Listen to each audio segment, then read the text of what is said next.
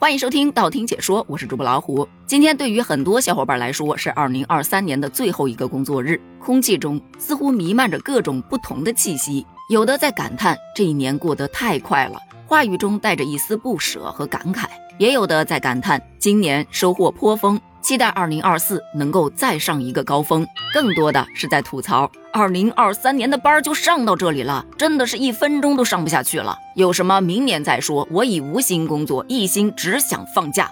那么此时此刻，面对这二零二三年的最后一个工作日，你是何种心情呢？我反正是感慨良多。原本我是感觉，好像这一年啥也没干着，就这么过去了。但当我回看我二零二三年做的节目以及收集的一些案例，发现这二零二三我还是挺努力的。咱们今天就来盘点二零二三年职场上的那些奇葩事儿。就先从求职开始讲起。有一网友在网上应聘，他给各招聘公司发送了自己的简历。结果对方都已读不回，于是他一口气就举报了这二十一家招聘公司。虽说也有很多人理解，表示已读不回确实挺没礼貌的，合适就合适，不合适就不合适，何必让人家去猜呢？但是更多的是表示，成年人的世界这一点潜规则都不知道啊？你就没有想过，有没有可能人家并不是故意不回，只是不忍心说不适合去伤害你？不信，你看十一月份的这则新闻。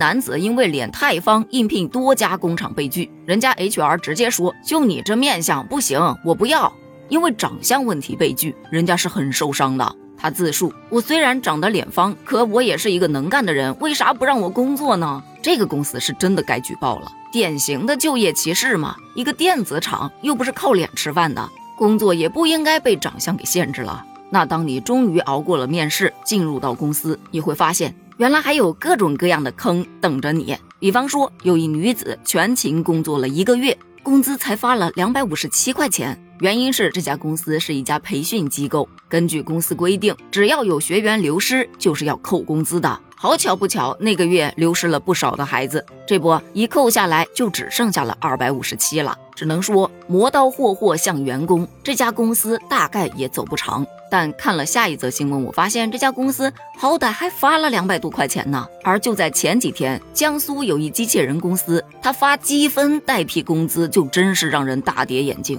该公司表示，咱们前期都是发积分的，等到我们融资到位之后才开始发工资，到时候每三千积分就折算一个整月的工资呢。不得不说，这家公司情商可真高嘿。把拖欠工资说的这么好听，积分兑换这口大饼子，不会真有人愿意吃吧？后来有律师就表示，该公司所谓的什么积分代替工资的做法是违反了劳动法的相关规定的，所以劳动者可以举报。本来以为讲到这则新闻的时候，这白眼基本上就已经翻到天花板了。没想到啊，一山还比一山高。河南有一企业直接让员工贷款给公司来使用。据悉，那是郑州的一家教育集团，从二零一九年至今，一直让员工向商业银行贷款给企业使用。每位员工以装修贷的名目，可以贷十万到十五万元，集团来帮员工付利息。可是转眼员工都贷了三年了，这个贷款还没还上。有个别人贷款都已经逾期了，影响到了个人征信。咱就是说，这个班就非上不可吗？一直以为什么贷款上班、付费上班都是传说，没有想到终于出现了。正好你缺工作是吧？咱们公司缺钱，你把你的钱给公司，公司给你工作，咱们各取所需。所以说呀，想在公司面前讨到便宜，真的不是件容易事儿。然而，在上海有一对夫妻。两年入职了三百家公司，每个月的工资超六十万。当时一经曝光，立马登上热搜。不会吧？这还是我认知里的那个失业率高的世界吗？别人是老板给员工画饼，他们是员工给老板画饼，妥妥的骗子和黑心老板之间的双向奔赴了。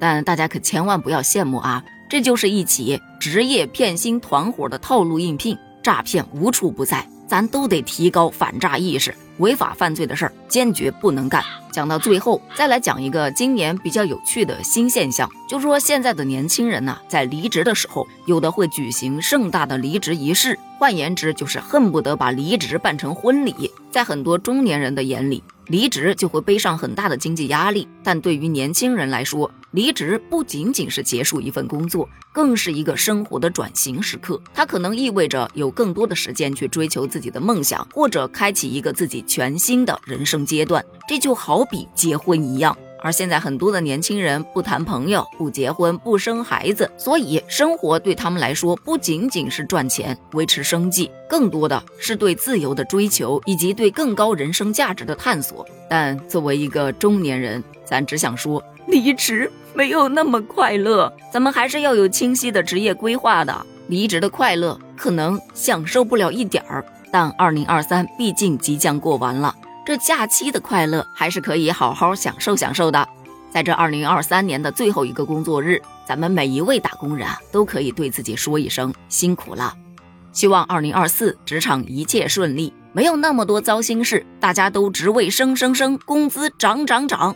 咱们明年见啊，不对，还有两天呢。咱们评论区见，拜拜。